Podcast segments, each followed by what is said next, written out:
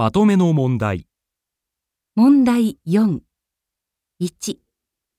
この問題では、まず質問を聞いてください。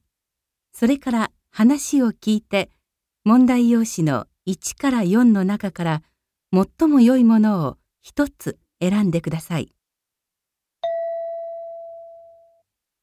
女の人と男の人が話しています。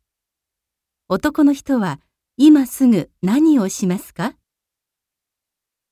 課長、先ほど東京商事からお電話があって、納入した機械に問題があったそうなんです。